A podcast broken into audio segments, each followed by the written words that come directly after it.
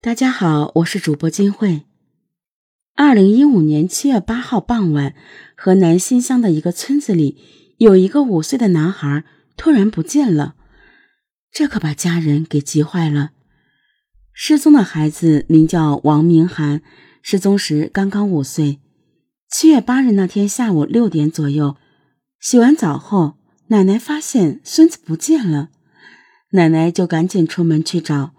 没有看到小明涵，却在胡同口的墙角边发现了孩子穿过的拖鞋和玩耍的木棍。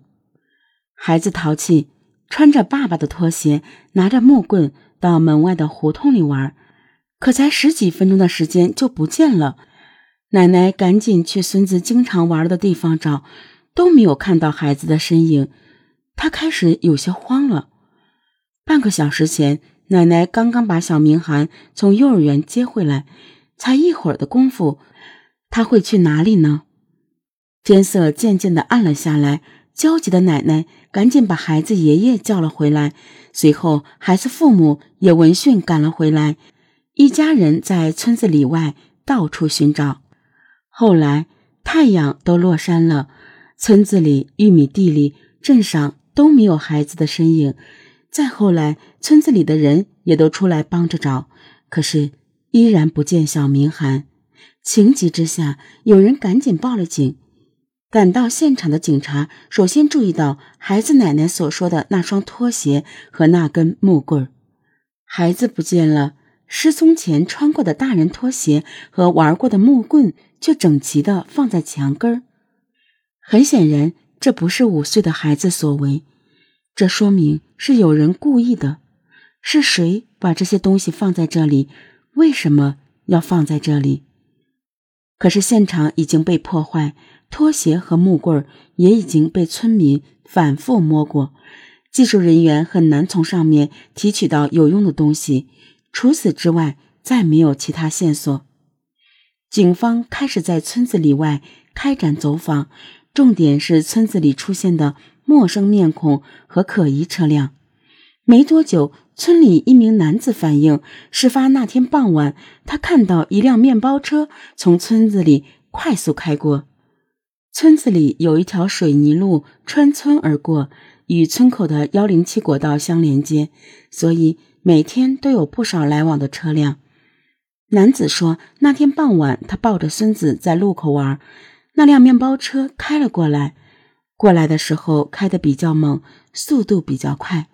路口处有一个小坡，但面包车并没有减速，直接冲了过去，发出咣当的声响。由于车子跑得很快，男子并没有看清楚具体的车牌号。随后又有一位村民告诉侦查员，傍晚时分，就在小明涵玩耍的胡同口，他看到了一辆黑色轿车。男子说，当时他正骑着摩托车回家，经过胡同时，一辆黑色的轿车正好从胡同里往外倒车，挡住了他的去路。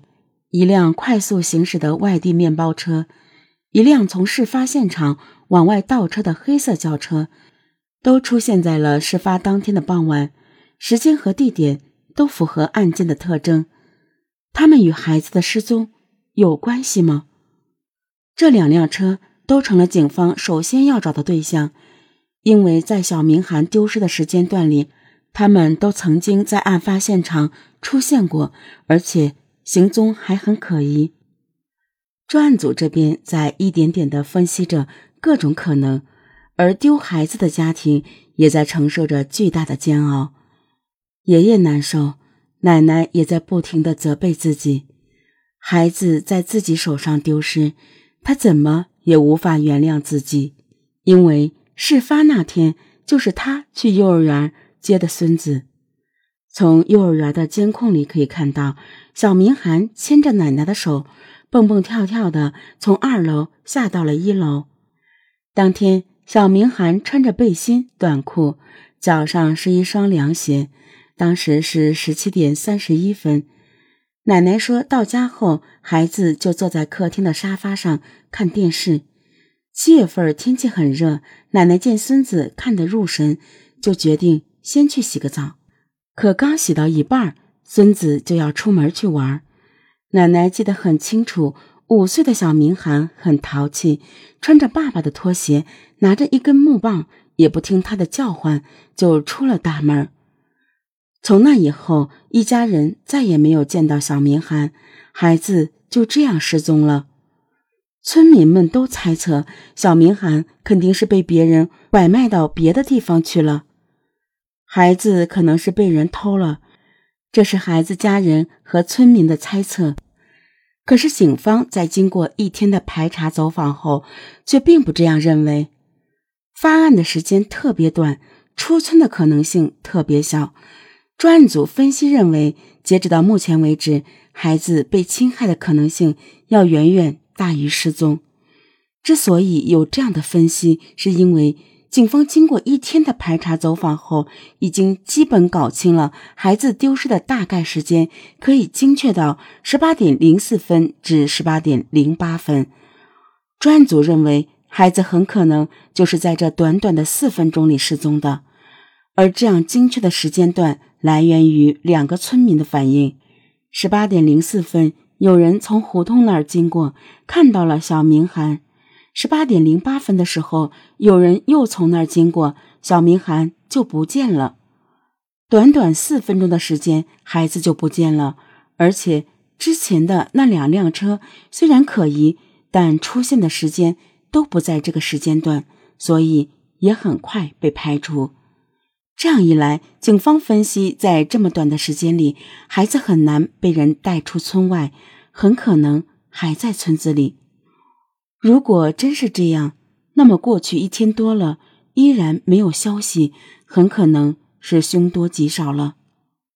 当然，这样的分析结果并不能告诉孩子家属，为了防止有人暗中将孩子带出村外。从九号晚上开始，专案组马上安排警力在所有进出村庄的路口设置卡点，对人和车逐一进行检查，特别对车辆的后备箱进行检查，防止孩子被转移。让大家没有想到的是，就在警方加紧排查的时候，有传言开始在村子的里里外外蔓延了，说是有一个人贩子团伙来到了新乡。专门偷小孩拿出去卖，小明涵就是被这伙人给偷走的。这个传言一出来，一下子搞得人心惶惶，大人都不敢让孩子出门，生怕一出去就让人给拐走了。可是怕什么就来什么，小明涵刚失踪，第二天又出事了。那是七月九日，也就是小明涵失踪的第二天。隔壁的延津县有人在一条河沟边发现了一具用被子裹着的尸体，